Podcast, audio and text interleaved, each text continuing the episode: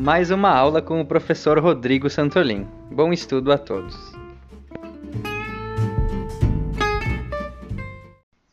Iniciaremos tratando sobre licenciamento ambiental.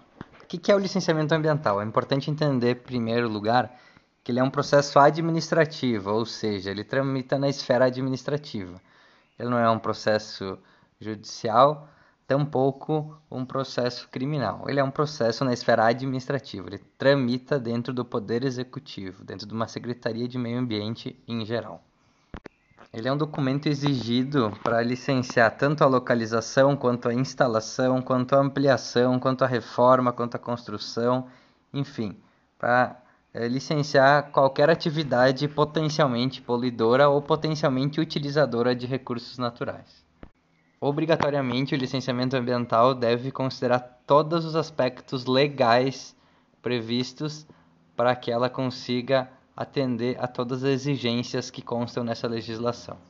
Então, como já citado anteriormente, ele é um ato administrativo, na esfera administrativa, e ele tem um caráter autorizatório, ou seja, quem tem a licença ambiental tem uma autorização eh, administrativa concedida pelo Poder Executivo para desempenhar as suas atividades potencialmente poluidoras. É importante dizer que a licença ambiental é um documento de caráter precário. Por que ele é de caráter precário?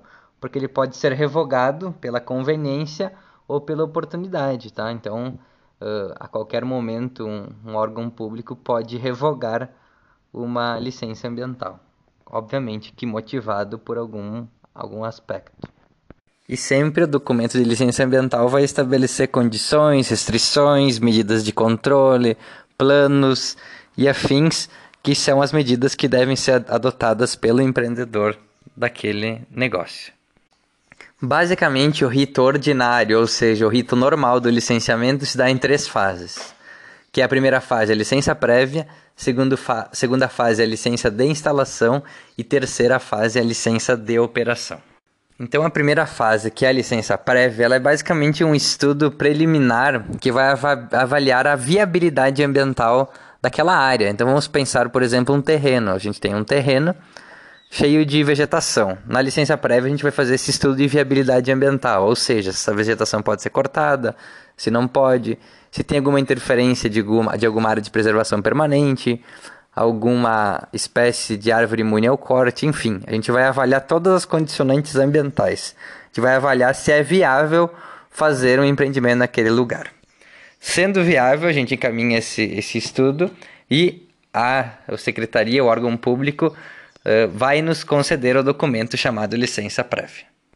Este documento vai ter algumas exigências para uh, andamento dos estudos, ou seja, para a gente ir para a segunda etapa, que é a licença de instalação. Todas essas solicitações devem ser atendidas. Então vamos para a segunda fase, que é a licença de instalação. Nessa, basicamente, eu vou ser um pouco simplista, mas a gente vai apresentar os projetos civis daquela obra. Então, por exemplo, se eu vou construir uma, uma indústria, então eu vou apresentar os projetos daquele pavilhão, daquele processo construtivo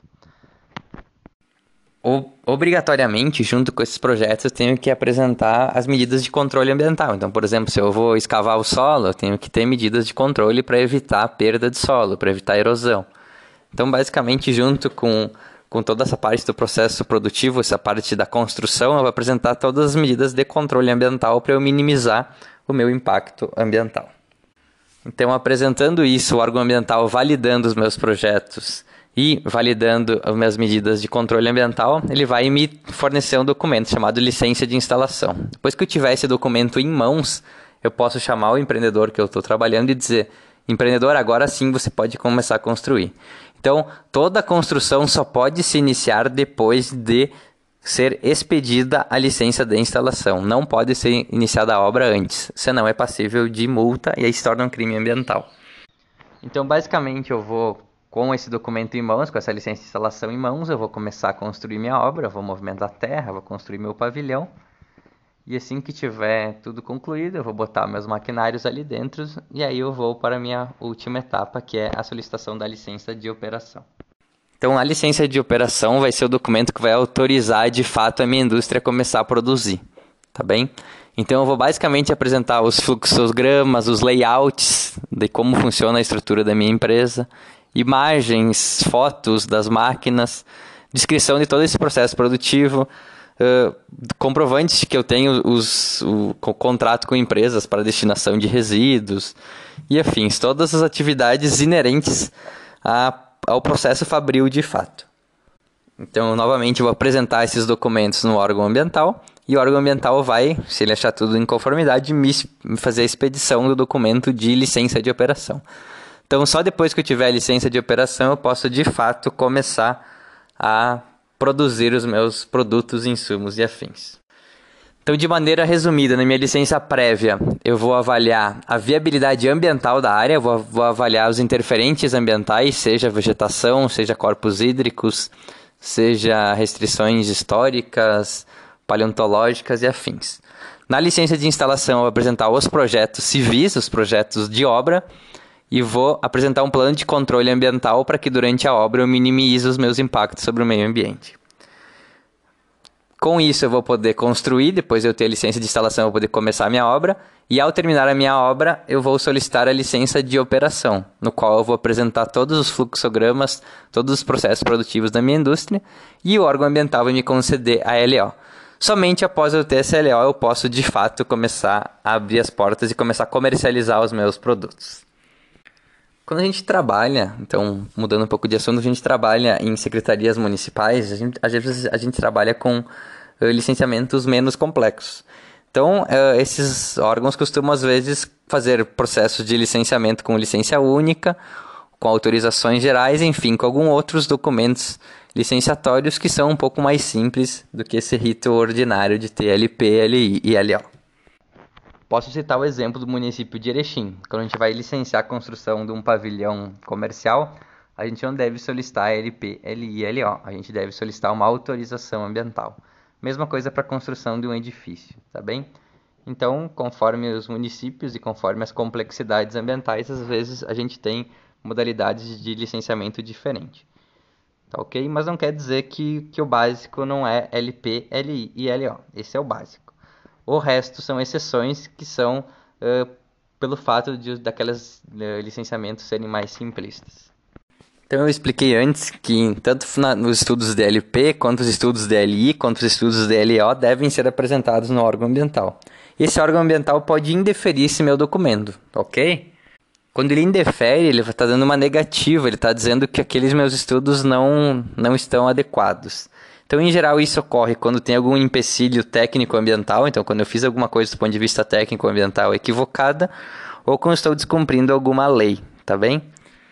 E esse indeferimento sempre vai se dar dentro daquela minha solicitação. Então, se eu ganhei uma, LI, uma LP, pedi uma LI e eles indeferiram minha LI, é só minha LI que vai ser indeferida, tá? Eu posso apresentar ela novamente. Então, é sempre dentro da, da etapa que eu estou licenciando. Então, se eu licenciei uma L, outro exemplo, uma LP uma LI e na hora que eu fui solicitar a minha LO ela foi indeferida, então eu, eu já tenho LP e LI validadas. Eu posso só solicitar novamente uma LO até eu conseguir a adequação ambiental. Então, uma vez que eu tive uma licença indeferida, aquele documento uh, não vai ter validade, tá? ele não vai ter efeito nenhum. Então existem várias modalidades de invalidação. O documento pode ser invalidado, inclusive depois de ser emitido, tá? Assim como ele pode ser indeferido na apresentação do estudo, o órgão ambiental pode me dar aquela licença ambiental e passar um tempo e ela dizer, não, tem alguma coisa errada. E ela pode ir lá e indeferir essa minha licença. Esse processo de, de, de invalidar um documento pode se dar tanto por suspensão, quanto por revogação, quanto por caducidade, quanto por anulação e quanto por cassação. O processo de suspensão, em geral, se dá mediante o processo judicial. Então, por exemplo, um vizinho ficou incomodado com uma licença ambiental, ele foi lá abrir um processo e aí vem uma ordem judicial para ser suspendida aquela licença até que sejam estudados uh, se, se estudadas as demandas do reclamante, tá? Então aí vai ser estudado se de fato aquela licença foi concedida de maneira correta ou não.